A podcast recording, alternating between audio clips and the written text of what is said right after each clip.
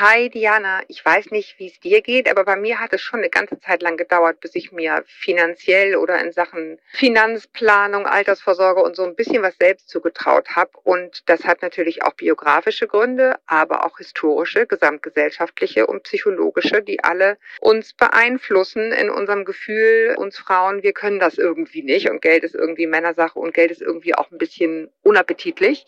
Und über all diese Einflüsse spreche ich mit Claudia Münster in diesem Interview, äh, der stellvertretenden Chefredakteurin von der Brigitte und natürlich auch darüber, wie wir all diese Blockaden überwinden können. Hör mal rein. Ciao.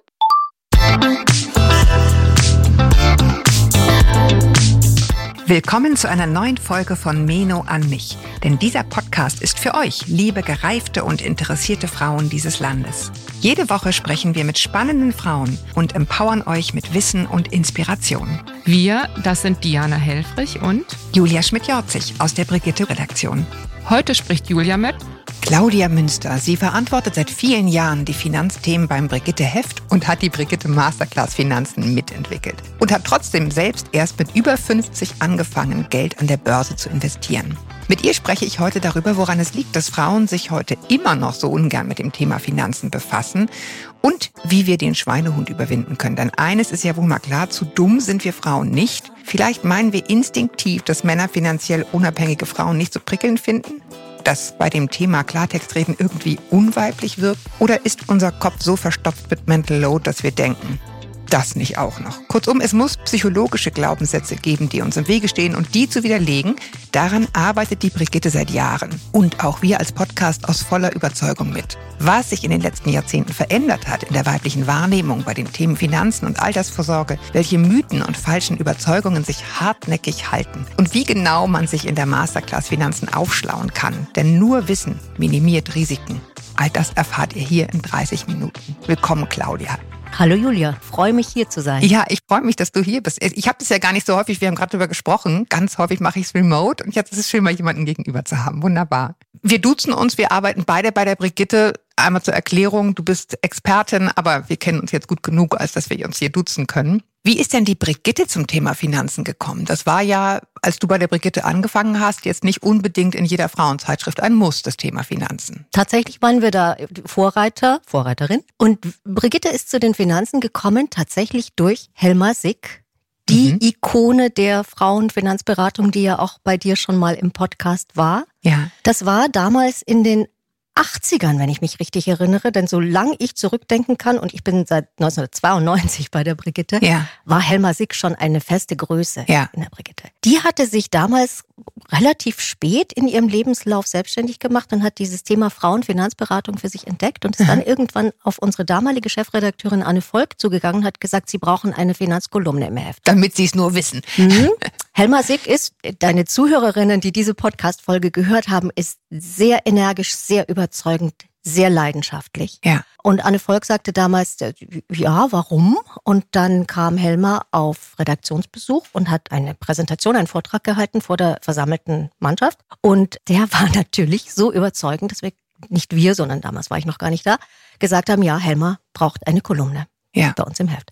Und tatsächlich ist sie bis heute unsere Finanzexpertin. Sie wird immer wieder bei uns in den Artikeln zitiert. Sie hat nach wie vor inzwischen jetzt in loserer Reihenfolge mhm. Beiträge bei uns im Heft und ein Leben oder eine Frauenfinanzberatung ohne Helma ist fast nicht vorstellbar. Ja.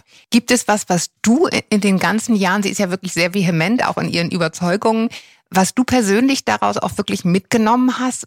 Gibt es bei dir so einen Moment, wo es bei dir Klick gemacht hat? Ich mochte immer einen Satz sehr gerne von ihr. Helmer kann auch sehr streng sein. Mhm. Aber was ich gerne mochte, ist dieses Frauen können alles machen. Sie können sich entscheiden, wie immer sie wollen. Sie müssen sich nur darüber im Klaren sein, was das für Konsequenzen hat. Mhm. Und das mochte ich gerne, weil es eben nicht der erhobene Zeigefinger ist, weil es nicht dieses Drohende ist. Das ist nicht mhm. dieses, du wirst in der Altersarmut landen, wenn du nicht, Punkt, Punkt, Punkt, sondern es ist dieses, du kannst dein Leben gestalten, wie du möchtest. Du kannst mit deinem Partner Vereinbarungen treffen, wie du möchtest.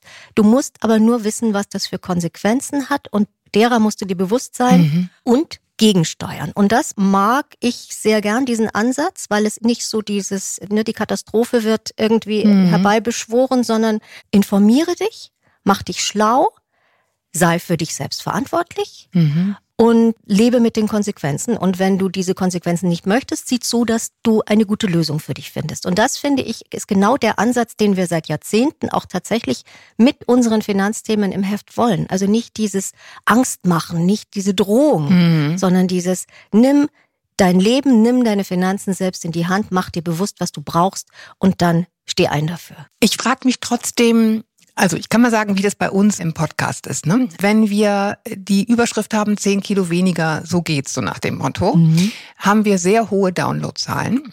Wenn wir das Thema Finanzen machen, sind sie vergleichsweise gering. Immer noch gut, aber vergleichsweise gering.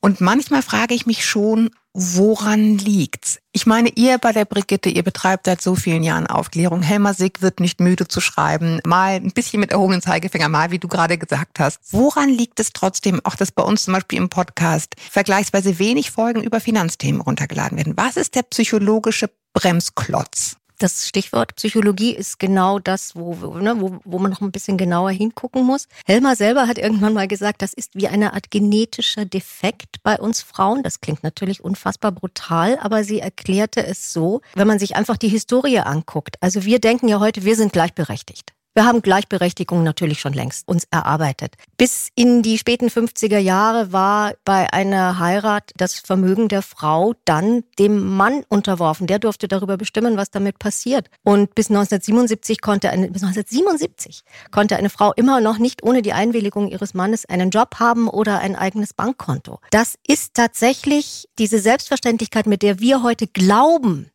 mhm. mit Geld umzugehen und auch gleichberechtigt mit den Männern zu sein. Und wir wissen, dass das noch längst nicht tatsächlich mhm. der Fall ist. Die ist noch nicht so lange tatsächlich in unserer Gesellschaft verankert. Und bis das tatsächlich zu einer wirklichen Selbstverständlichkeit wird, braucht das noch Generationen. Deswegen Helmers Bild mit diesem genetischen Defekt. Und diese psychologischen Hemmschwellen, die sind natürlich auch von der Wissenschaft schon vielfältig auch nochmal untermauert und belegt worden. Also es gibt so eine Studie, die kann man immer noch so als so anekdotisch zitieren, aber sie ist leider furchtbar traurig, nämlich dass 61 Prozent der Frauen lieber über ihren Tod sprechen würden als über Geld. Oder in einer anderen Studie hieß es, dass sehr viele Frauen lieber mit ihren besten Freundinnen ihren Browserverlauf teilen würden. Also das, was sie in die Suchmaske mhm. bei, bei Google oder sowas eingeben, als mhm. mit ihr darüber zu sprechen, was sie verdienen oder wie viel sie auf dem Konto haben. Es ist immer noch ein Tabu. Und es hat auch tatsächlich ganz viel mit so einer Hemmschwelle zu tun. In dem Moment, wo man anfängt, sich selber um seine Finanzen zu kümmern, geht man ja raus aus deiner Komfortzone. Also diese Sätze wie, darum kümmert sich mein Mann. Das ist mir zu kompliziert. Mit Zahlen habe ich es nicht so.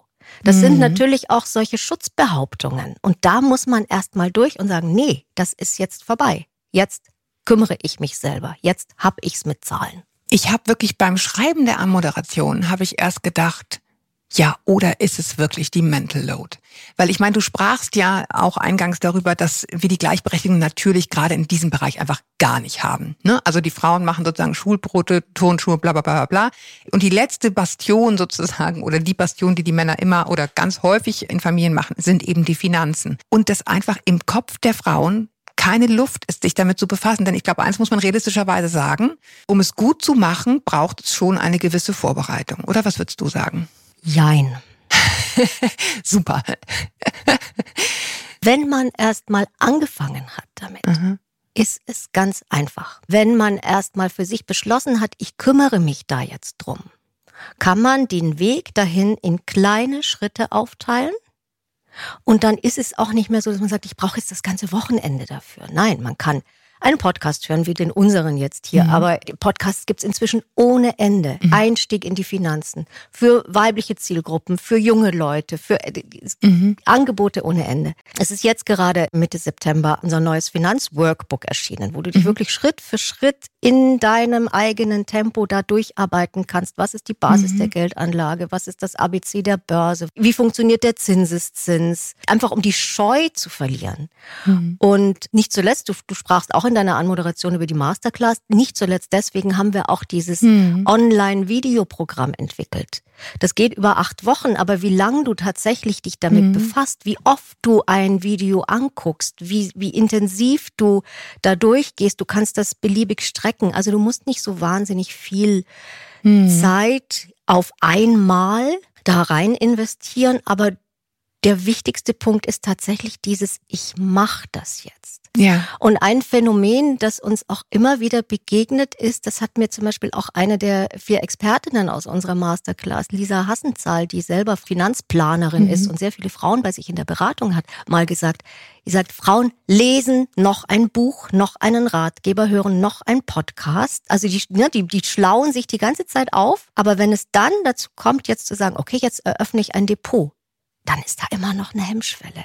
Und mhm. das ist tatsächlich auch etwas, ja. was ich dann, das kann ich dir nicht erklären, woran das liegt. Auch ich habe bei mir im Bekanntenkreis Freundinnen, die haben wirklich durchaus, also nicht nur jetzt 500 Euro, sondern schon mal etwas klein fünfstelliges. Und wenn ich dann frage, sag mal, wo hast denn du dein Geld liegen? Girokonto. Mhm. sondern was soll man machen? Wir sagen Oder es Sparkonto. Gleich. Also ich meine, zurzeit ist es tatsächlich Tagesgeld. Sogar Tagesgeld ist äh, völlig risikoarm. Du musst es nicht mal festlegen auf ein halbes Jahr oder ein Jahr wie bei Festgeld. Es gibt jetzt bei den ganz renommierten Online-Banken DKB, ING, Comdirect, also das sind große, mhm. sichere Häuser. Da gibt es drei bis dreieinhalb Prozent. Das heißt, du kriegst, wenn du 10.000 Euro hast, mit dreieinhalb Prozent hast du nach einem Jahr 350 Euro. Euro. Für nichts tun. Für nichts tun. Und trotzdem kommt, mhm. das ist mir doch zu kompliziert. Äh, ja, hm. man, äh, da bin ich dann manchmal die Helma und ja. da werde ich dann wirklich auch leidenschaftlich und auch mal ein bisschen frustriert, weil das verstehe ich dann einfach nicht mehr. Was ist so dein Eindruck? Ich meine, du hast gesagt, ihr habt vor 30 Jahren schon damit begonnen, also sehr früh seit Helmer bei euch auf der Matte stand. Was hat sich geändert in der Berichterstattung? Wie hat die Brigitte begonnen und was ist heute anders, auch wenn Helmer sozusagen irgendwie immer dabei war? Mhm. Welche Themen sind stärker gekommen? Also, was sich total geändert hat, ist in unserer Gesellschaft, dass Frauen und das Geld der Frauen inzwischen eine attraktive Zielgruppe geworden sind. Mhm. Das heißt, du merkst durchaus, dass der Markt auch mhm. jetzt diese Zielgruppe Frauen in den Blick nimmt. Das sieht man auch so ein bisschen mhm. an den Werbekampagnen. Das ist schon mal ein großer mhm. Fortschritt, weil es gibt natürlich auch immer noch, und das existiert tatsächlich noch, du gehst in eine Bank und ein Bankberater sagt zu dir, wenn du einen Kredit für eine Immobilie aufnehmen möchtest, wo ist denn Ihr Mann? Mhm. Passiert immer noch. Aber wird jetzt auch wirklich adressiert und den Finanzinstituten ist klar, so geht das nicht mehr weiter. Also dieses männerzentrierte Agieren mhm. geht nicht. Es ist auch nicht schlecht, wenn, wenn man irgendwie Frauen hat, die Frauen beraten. Also da passiert tatsächlich wahnsinnig viel, denn es ist inzwischen auch erwiesen, dass der Wohlstand der Frauen schneller wächst als der der Männer. Kein Wunder, sie haben ja viel aufzuholen. Mhm. Es ist auch ein sehr viel größeres Bewusstsein bei den Frauen, nicht, also denke ich schon durchaus mal auch aufgrund unserer Berichterstattung, aber auch mhm. auf, es gibt Finfluencerinnen, es gibt Female Finance Angebote, was ich vorhin mhm. schon sagte, die Podcasts, die Sonderhefte, die rausgebracht werden. Also, man merkt schon, dass das ein Thema ist, was immer mehr en vogue ist. Mhm. Female Finance ist ein Schlagwort, was man vielleicht vor fünf mhm. Jahren noch überhaupt nicht so gehört hat. Ein neues Schlagwort ist Financial Feminism. Mhm. Das bedeutet, dass Finanzen sind ja nie nur Geld. Genau. Finanzen ist Psychologie, da haben wir jetzt gerade ganz, ganz viel drüber gesprochen. Finanz ist ein gesellschaftliches Thema. Es ist ein politisch und wirtschaftliches Thema. Und die Art und Weise, wie Frauen mit ihrem Geld umgehen oder was Frauen für ihre Altersvorsorge tun oder tun sollten, und wie unsere Gesellschaft aber auch mit Frauen umgeht und ihnen hilft, selber etwas für ihre Altersvorsorge zu tun. Das ist alles auf eine unfassbar komplizierte und vielschichtige Art und Weise miteinander verwoben, aber man merkt, dass dieses Thema heute sehr, sehr, sehr viel stärker in den Fokus gerückt ist, als das noch vor Jahrzehnten der Fall war. Vor Jahrzehnten war dieses, brauche ich eine Lebensversicherung oder Börse, wie funktioniert das? Das hätte man auch schon vor Jahrzehnten erzählen können. Mhm. Aber das Bewusstsein heutzutage, dass dieser ganze Themenkomplex Frauen, Wohlstand, Geldanlage, Altersvorsorge zum Beispiel auch etwas ist, was ganz stark innerhalb einer Partnerschaft ausdiskutiert und auch ausgekämpft werden muss. Mhm. Das ist zum Beispiel auch dieses Stichwort Financial Feminism. Ja. Du musst mit deinem, ich versuche immer zu vermeiden, dieses du musst, weil ich mag wirklich mhm. nicht dieses mhm. Zeigefingerige. Aber ich glaube, es ist tatsächlich heute in vielen jungen Partnerschaften auch ein ganz, ganz großes Thema, diese Debatte ums Elterngeld, um die Elternzeit. Ja. Wer bleibt wie lang zu Hause?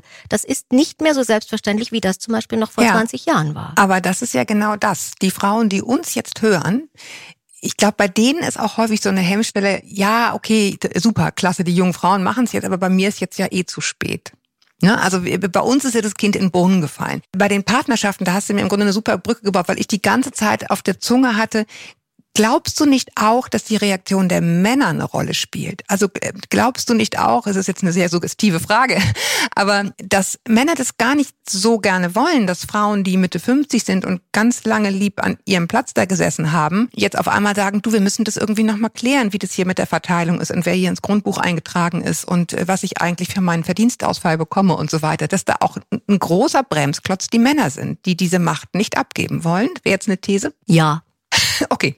End of Dilemma oder Start of Dilemma. Braucht ja. man gar nicht lang rumzureden. Ja. ja. Dazu aber noch ein paar flankierende Gedanken. Also, weil ich vorhin ja noch von den jungen Paaren sprach mhm. und natürlich in diesem Podcast unsere Zielgruppe ist jetzt durchaus eine andere. Aber ein Gedanke, der mir tatsächlich, als ich mich mhm. versucht habe, auf unserem Podcast ein bisschen vorzubereiten, der mir nochmal wirklich durch den Kopf gegangen ist, ist, wenn wir jetzt nicht auch versuchen, egal wie alt wir sind, an diesen Zuständen etwas zu ändern, werden du und ich, Julia, mhm. das zum Beispiel als Großmütter ausbaden müssen. Mhm. Weil wir dann, wenn wir irgendwann mal in Rente sind, dann diejenigen sind, die unseren Töchtern oder Schwiegertöchtern oder auch Söhnen und Schwiegersöhnen natürlich zuliebe, dann irgendwann mal den Louis und die Emma mhm. aus der Kita abholen oder uns überhaupt um die kümmern, also sprich um unsere Enkelkinder, weil ohne uns Großmütter wird es nicht gehen, weil unser Staat immer noch nicht in der Lage ist, ein paar hunderttausend Betreuungsplätze zur Verfügung zu stellen, auf die Eltern ja eigentlich einen Anspruch hätten. Mhm. Das meinte ich damit. Also das hängt ist, zusammen. es hängt alles zusammen. Mhm. Es ist tatsächlich auch dieses, welche Rahmenbedingungen bietet uns unser Staat, unsere Gesellschaft tatsächlich, um Frauen auch wieder in die Erwerbstätigkeit zu bringen, sodass die eben nicht über Jahre in, in ihrer Teilzeittätigkeit festsitzen müssen. Wenn sie das wollen und für sich so entschieden haben und sagen, das ist das Modell, was mein Partner und ich uns überlegt haben und was für uns als Familie einfach am besten funktioniert, dann sind wir wieder bei dem Punkt, kannst du alles machen, aber sei dir der Konsequenzen bewusst. Aber was machen die Älteren? Ich habe es in der Moderation vorgelesen, du hast dir selbst erst in Anführungsstrichen ja. mit 50 angefangen. Erstens, warum? Obwohl du so lange schon damit zu tun ja. hattest. Und zweitens, was ist denn draus geworden? Also ich will jetzt nicht deine, deinen Kontostand wissen, aber hat sich das gelohnt? Auch ja. dann noch? Ja, hat es. Also, warum erst so spät? Die für mich schmeichelhaftere Antwort wäre, ich war die ganze Zeit so damit beschäftigt, meine Immobilie abzubezahlen. Mhm. Was, wie ich finde, schon ein gutes Argument ist. Mhm. Also wenn ich dann in Rente gehe, in ein paar Jahren wird sie abbezahlt sein. Und da mhm. finde ich, das ist schon mal auch ein guter und wichtiger Teil einer Altersvorsorge. Oder wenn man, ne, wenn man ein Immobilienmensch ist. Es gibt ja mhm. Menschen, die sagen, nee, ich will nichts, mhm. nichts, kein Eigentum, Immobilie haben. Für mich war das aber der richtige Weg und damit fühle ich mich total wohl. So, und ich fürchte, die nicht ganz so schmeichelhafte Erklärung ist, dass auch ich wie hinter so einem Vorhang die ganze Zeit war und immer gedacht habe, Börse, nee, Börse ist nichts für mich. Mhm. Also auch ich, obwohl ich Journalistin bin und mhm. neugierig und wach und auch eigentlich immer, es war in unserer Familie immer schon so, wir haben echt immer gut auf unser Geld aufgepasst und es gut angelegt und so. Gab natürlich auch vor 15 Jahren anständig Zinsen. Danach kam ja erst diese Zwischenphase, wo es, keine guten Zinsen mehr gab. Aber tatsächlich hat wahrscheinlich auch ein ganz kleiner Teil von mir gedacht, Börse ist böse. Börse genau, ist Geld stinkt, ne? Genau. Nee, Geld stinkt nicht. Wir böse. Haben, mh, Aber glaubst du nicht, dass das auch so eine Erzählung ist, wir sind die guten Frauen, wir kümmern uns um die Kinder, das ist total wichtig, alles Soziale ja. und diese ganze dreckige Wirtschaft, das machen die Männer? Ja. Die ganze dreckige Wirtschaft. Entweder machen es die Männer oder aber dieses, nee, damit will ich nichts zu tun haben, diese, ne, dieser Heuschreckenkapitalismus und wo es ja immer nur um Profite geht und, und so. Also völlig mm. kurz gedacht, weil ich meine, das Argument, was ich auch dann in, in diesem Workbook dann mal aufgeschrieben habe, weil ich finde, es lohnt sich durchaus, dem mal nachzugehen. Wir verwenden jeden Tag Dinge, wir kaufen Dinge, wir haben Zahnpasta, wir haben ein Auto, wir haben ein Handy, wir haben, keine Ahnung, du hast hier deinen Laptop vor dir stehen. All diese Produkte mhm. kaufen wir mhm. und unterstützen damit Unternehmen. Und diese Unternehmen machen darin Gewinn. Warum beteiligen wir uns denn nicht an diesen Unternehmen, wenn mhm. wir sie als Konsumentinnen doch eh schon. Absolut. Ich, ich, ich hatte einen totalen Aha-Moment in den letzten Jahren. Ich habe etwas geerbt, unter anderem auch Aktien. Und ein Teil dieses Portfolios war Rheinmetall. Mhm. Rüstungs, reine, pure Rüstungsaktie. Und ich habe sofort gedacht, Igitt, will ich nicht haben. Verkaufe ich sofort. Klammer Hast du verkauft? Habe ich verkauft. Wann? Saublöd. Vorm, ja. vorm Ukraine-Krieg. Mhm. Und dieser Krieg hat auch in der Tat meine einfache kleine Welt so erschüttert. Ja, weil ich mir dachte, ja, aber so einfach ist es eben nicht. Es ist nicht so einfach. Jetzt retten diese Panzer Leben, so pervers dieses ganze Ding von vorne bis hinten ist. Aber da war ich genau in dieser, ich will nicht sagen Falle, das ist ja total rechtens, sich diese Gedanken zu machen, was will ich unterstützen, was möchte ich nicht unterstützen. Aber die Welt ist eben komplex. Und ich glaube, das ist ein ganz großer Glaubenssatz bei Frauen, dieses mit diesem ganzen schmutzigen Wirtschaftsding, was unsere Umwelt zerstört und so will ich nichts zu tun haben. Und da ist eine gewisse Komplexität erfordert, auch im Denken, die, glaube ich, vor der sich manche Frauen auch ganz gern verschließen. Nicht, dass sie das nicht könnten. Davon reden wir hier nicht, ne? sondern dass das, ich gehöre zu den Guten und mache Care-Arbeit und mhm. den Rest machen die anderen. Es erfordert tatsächlich eine gewisse Selbstreflexion, sich darüber dann im Klaren zu werden, was, aber diese Denkarbeit, die gehört ohnehin zur Geldanlage an der Börse. Also dieses, wie viel habe ich, habe ich auch ausreichend beiseite gelegt, um einen Notgroschen zu haben, wenn irgendwas Unvorhergesehenes passiert und ich mich ne, irgendwie das finanzieren muss. Aber auch dieses, wie lange kann ich mein Geld anlegen? Und danach mhm. entscheidet sich natürlich auch, wie hoch ist deine Aktienquote. Wenn ich jetzt Mitte 40 bin mhm. und ich mhm. gehe erst in 20 Jahren in Rente, dann habe ich wirklich noch einen so langen Anlagehorizont nennt sich das, dass ich sagen kann, ja, okay, da kann ich auch nochmal wirklich einen guten Teil meines Geldes in Aktien oder Aktienfonds, natürlich viel besser, weil breiter gestreut, deswegen insgesamt weniger Risiko, als wenn man eine Einzelaktie kauft. Dann kann ich dieses Geld für diesen langen Zeitraum tatsächlich an der Börse investieren. Und nach 13 Jahren beim DAX zum Beispiel, nach 13 Jahren hast du nie, seit es den DAX gibt, einen Verlust gehabt. Kann sein, dass du innerhalb von fünf Jahren einen Verlust machst oder innerhalb von acht Jahren. Mhm. Aber über diesen ganzen Zeitrahmen hinweg, nach 13 Jahren, bist du immer wieder im Plus gewesen. So, und dieses selber auch überlegen, welches Risiko will ich eingehen, das ist der Teil der Denkarbeit. Und der zweite Teil der Denkarbeit ist dieses, in welche Richtung soll es gehen? Wie wichtig ist mir Nachhaltigkeit? Das kann man sich selber erarbeiten bin ich jetzt auch wieder zum Beispiel, ne, in mhm. unserem Workbook ist dazu ein kleines Kapitel, wo man einfach mal so ein bisschen durch, für sich durchklustern kann, was mhm. ja, was nein. Ich will das haben, das Workbook, denke ich gerade. Hier, habt ihr eins mitgebracht.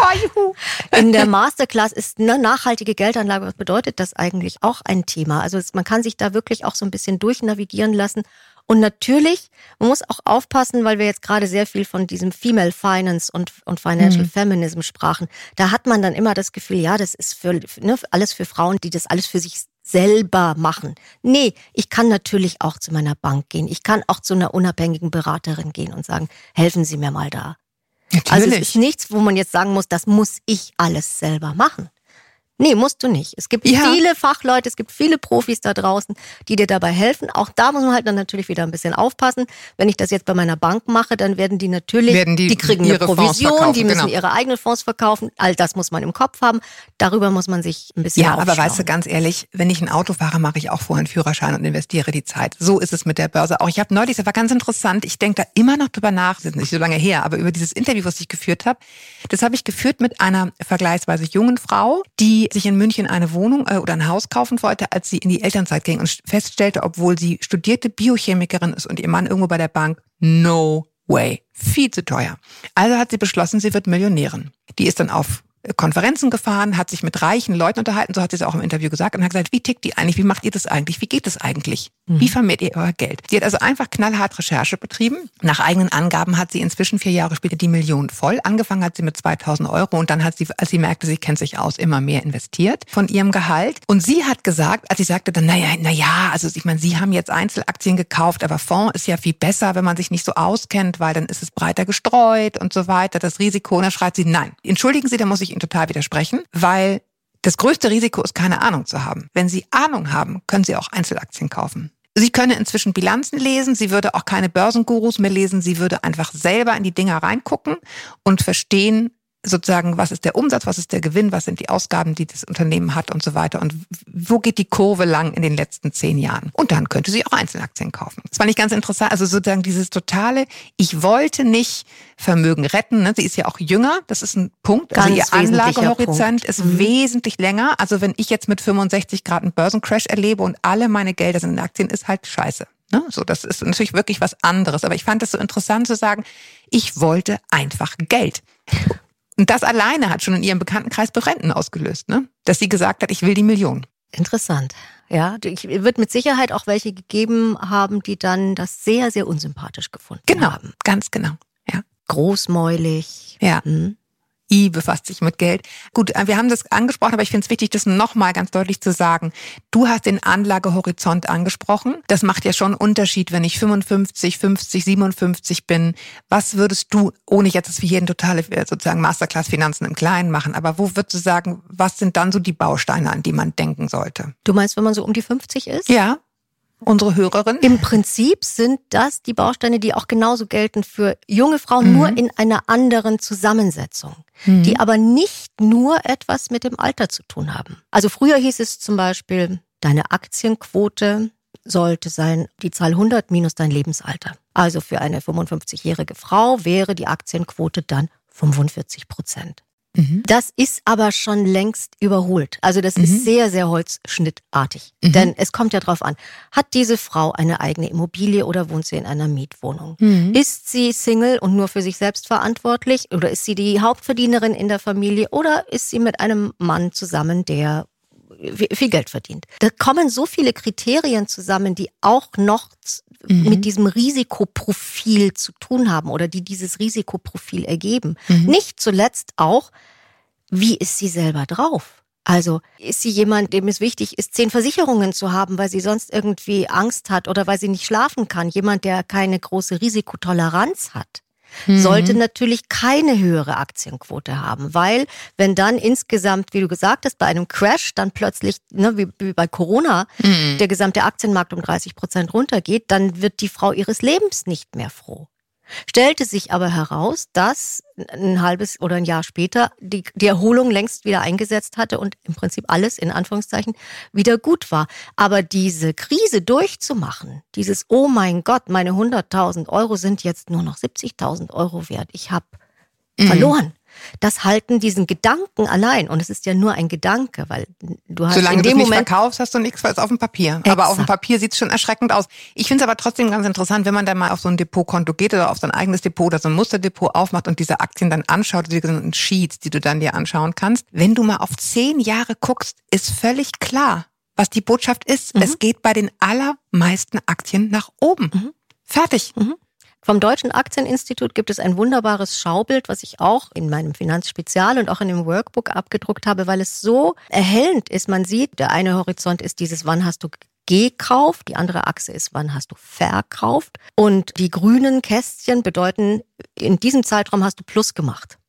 Also du hast 1999 gekauft und mhm. hast 2016 verkauft und dann kannst du gucken, ist das jetzt ein grünes Kästchen oder ist das ein rotes Kästchen? Und die roten Kästchen auf diesem Schaubild, die sind marginal, das sind eine Handvoll. Mhm. Aber die grünen Kästchen überwiegen. Das heißt, es wird immer alles wieder gut, wenn man die Zeit hat, sein Geld einfach genau, weiter ja. arbeiten zu lassen. Viele haben ja auch einfach das Thema, also ich sage jetzt mal, uns hört eine Frau, die ist, warum auch immer, inzwischen alleinerziehend, Kinder gehen so langsam aus dem Haus, das Geld reicht eh vorne und hinten nicht. Die hört uns jetzt und sagt, ja gut, vielen Dank, 100.000 Euro ist nicht mein Thema.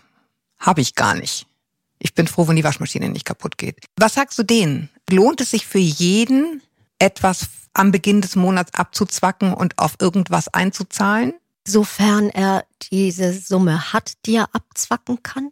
Auf jeden Fall immer. Also nach dem Notgroschen und wohlgemerkt, ne? Nach dem, nach dem Waschmaschinen-Notgroschen. Mhm, genau. Nach dem Damit ausgeglichenen nur- Dispo. Stichwort Dispo wollte Mhm. ich gerade sagen, damit man sich nur ja nicht verschulden muss, wenn tatsächlich Mhm. Waschmaschine, Auto, was auch immer kaputt geht.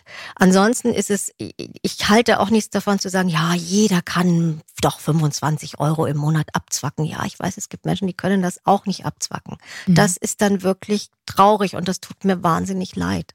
Mhm. Man kann nicht zaubern. Tatsächlich kann man höchstens noch mal gucken, okay, habe ich wirklich alles ausgeschöpft? Dann tatsächlich auch noch mal mit Hilfe eines Haushaltsbuchs wirklich alle Ausgaben noch mal aufschreiben, auch wenn man für sich ganz fest der Ansicht ist, dass man tatsächlich alle Möglichkeiten des Sparens schon ausgeschöpft hat. Manchmal findet sich doch noch mal was. Wie Ja. sieht der Handyvertrag aus? Ja, die Was- ganzen wie sind alten, die- wie alte sind die Versicherungen? Handyverträge. Richtig. Mhm, mhm. Alle Versicherungen auch noch mal Mhm. durchgucken. Diese schlafenden Sachen, die so laufen, Abos, wie die man gar nicht Strom, mehr will. Wie ist der Strom und wie ist der ne, Energieanbieter? Also ich meine, auch da lohnt es sich jetzt inzwischen wieder, nachdem diese, ne, dieser große Schock mhm. mit den wahnsinnig gestiegenen Preisen. Aber auch da merkt man jetzt schon auch wieder, dass ne, Mhm. Konkurrenz da äh, Klar, da ist das und dass man durch, dass da durchaus der ein oder andere Preisvergleich nochmal helfen könnte. Jetzt noch mal ein bisschen Verkaufe für die Masterclass Finanzen. Was bietet ihr da an? Welche Menschen habt ihr da, die ihr Wissen teilen? Ja, also, wie ich schon sagte, ein achtwöchiger Video-Online-Kurs, den die Nutzerin in ihrem eigenen Tempo durcharbeiten kann. Vier unabhängige Expertinnen stehen uns da zur Seite. Das ist äh, Dani Partum, Mhm. die ist Geldcoach. Claudia Müller. Tolle Jobbezeichnung, tolle Jobbezeichnung. Geldcoach. auch gab es. Du hast vorhin gefragt, Ja. was hat sich geändert? Ja. Es gibt jetzt Ja. Geldcoaches. Groß, okay, also Geldcoach Die dann. tatsächlich auch mit einem diese ganzen Glaubenssätze durchgehen, die wirklich hands-on sagen, so, gucken wir uns doch mal an, was hast du, wie bist du so drauf, Ja. was könntest du als nächsten Schritt machen. Okay, so. wer noch? Ähm, Entschuldige. Claudia Müller war früher bei der Bundesbank, ist jetzt mit dem Female Finance Forum, hat sie sich selbstständig gemacht, schon seit ein paar Jahren, im großen Schwerpunkt auf nachhaltige Geldanlage. Lisa Hassenzahl hatte ich vorhin schon zitiert, ist Finanzplanerin. Und Jessica Schwarzer war langjährige Chefkorrespondentin des Handelsblatts, sehr, sehr visierte Finanzjournalistin, selbst leidenschaftliche Börsianerin. Die vier können alle großartig erklären. Das ist sehr niedrigschwellig, wie gesagt, ist in kleine Häppchen aufgeteilt. Und was auch ganz toll ist und wie ich finde, ein wirklich wichtiger Faktor ist, es gibt auch immer zwischendurch nochmal Live-Sessions, wo sich die Teilnehmerinnen einer jeweiligen Kohorte, also das Programm startet immer ungefähr alle zwei Monate, selber dann online in so Sessions treffen können und es gibt dann auch noch Kleingruppentreffen, wo man dann auch noch mal seine, ja, das seine Fragen nett. an die Expertinnen stellen kann. Und dieser Faktor, das gefällt mir wahnsinnig gut, also dass Frauen sich auch selber zu, zu so Banden Mhm, ne, so kleine Cluster. zusammenschließen, Mhm. von ihren Erfahrungen berichten. Das, ne, das ist auch wie so ein kleines Netzwerk, was sich da bildet und was unfassbar hilfreich ist, weil man dann einander auch bestärken kann, auch nochmal sagen, wie hast du das denn gemacht? Ah, okay, äh, Hast zeig du doch deinem mal. Mann Hm, erzählt, dass du dich hier angemeldet hast? hm, es soll tatsächlich welche geben, die sagten, mein Mann weiß das nicht. Ja, aber ich meine, das ist, da sind wir wieder bei dem Thema. Da sind wir wieder bei dem. Thema, Mhm. ja. Das ist ein intuitives Wissen, dass das vielleicht nicht so gut ankommt. Jetzt, äh, was kostet der Spaß? Es gibt immer wieder Aktionspreise. Insofern, das kommt jetzt drauf an, wann die Hörerinnen unseren Podcast jetzt Mhm. hören. Einfach immer auf der Website gucken, brigitte.de Masterclass. Da ist das dann immer angekündigt, wann fängt die Ah, nächste okay, Masterclass super. an und wo kann man vielleicht mal gerade ein Schnäppchen machen. Ja, sehr gut. Jetzt habe ich viel gefragt. Gibt es irgendwas, wo du sagst, Hä? das hat sie mich gar nicht gefragt, das wollte ich aber unbedingt erzählen. Das ist mir total wichtig. Tatsächlich, als ich reingekommen bin, hatte ich das Gefühl, ich habe so viele Aspekte, die ich mit dir besprechen möchte, aber ich glaube tatsächlich, in groben Zügen haben wir alles geschafft. Ich Super. habe noch einen Gedanken, den ich mit dir und mit den Hörerinnen vielleicht teilen wollte, weil wir vorhin ja auch darüber sprachen, was wir tun können, damit Ja. es auch den Jüngeren, also den ne, unseren Töchtern, unseren Schwiegertöchtern und unseren Söhnen vielleicht auch ein bisschen leichter fällt, mit diesem Thema umzugehen. Es gab im Zuge dieser MeToo-Debatte ja auch diesen Slogan, der da sinngemäß hieß, Don't protect your daughters, educate your sons. Und ein Punkt, der mir wirklich jetzt nochmal durch den Kopf gegangen ist, ist, sind wir für unsere Töchter, aber auch für unsere Söhne Hm. so ein Role Model, dass es wirklich auch für die nachwachsende Generation der Männer eine Selbstverständlichkeit wird. Ich will dir mal was sagen. Ich finde noch einen Aspekt. Darf ich was dazufügen? Unbedingt. Wenn wir uns nicht kümmern, bezahlen die unsere Pflege. Sowieso. Ja, es mhm. ist, das ist nicht nur, sind wir ein Role Model, sondern bezahlen die in unserem Alter unsere Schulden. Mhm. Das ist es auch. Und haben dann noch einen haben Aspekt, noch ein Problem mehr. Mental Load ganz und genau. Care-Arbeit. Ja, wie finanzieren wir dem, Oma? was sie ohnehin machen. Ganz genau, mhm. ganz genau. Ich danke dir sehr, Claudia, dass du dir die Zeit genommen hast, dass so ein bisschen die große Reise der Brigitte und die Reise der Frauen und das Thema Finanzen hier für uns so toll zusammenzufassen. Ich hoffe, ihr seid auch bis jetzt dran geblieben. Ich finde es immer wieder total psychologisch vor allen Dingen auch total spannend und kann euch nur einladen, euch auf diese Reise einzulassen. Ich finde, man fühlt sich wirklich ermächtigt im wahrsten Sinne des Wortes, wenn man so ein bisschen versteht, wovon die Rede ist und wie das alles funktioniert. Absolut. Auch die ganze Wirtschaft ist ja psychologisch hochspannend. Das ist ja nicht nur mein eigenes Konto und äh, wie gehe ich damit um, sondern überhaupt Wirtschaft ist sehr spannend. Alles, was wir hier besprochen haben, jetzt nicht alles, aber die wichtigen Links, die wichtigen Literaturtipps und vor allem den Link zur Masterclass Finanzen der Brigitte findet ihr in unseren Shownotes. Wir freuen uns, wenn ihr uns bewertet auf allen Plattformen, erzählt von uns, teilt uns per Messenger. Man kann zum Beispiel bei Apple Podcast hinter den drei Punkten oben rechts finden, diesen Link teilen und dann könnt ihr bestimmte Folgen teilen. Erzählt vor allen Dingen euren Frauenärztinnen von uns oder schreibt uns an, wenn ihr Flyer bestellen möchtet, um sie auszulegen. Bis wir uns wieder hören, viele Grüße aus der Lebensmitte. Tschüss, Claudia. Vielen Dank, Julia.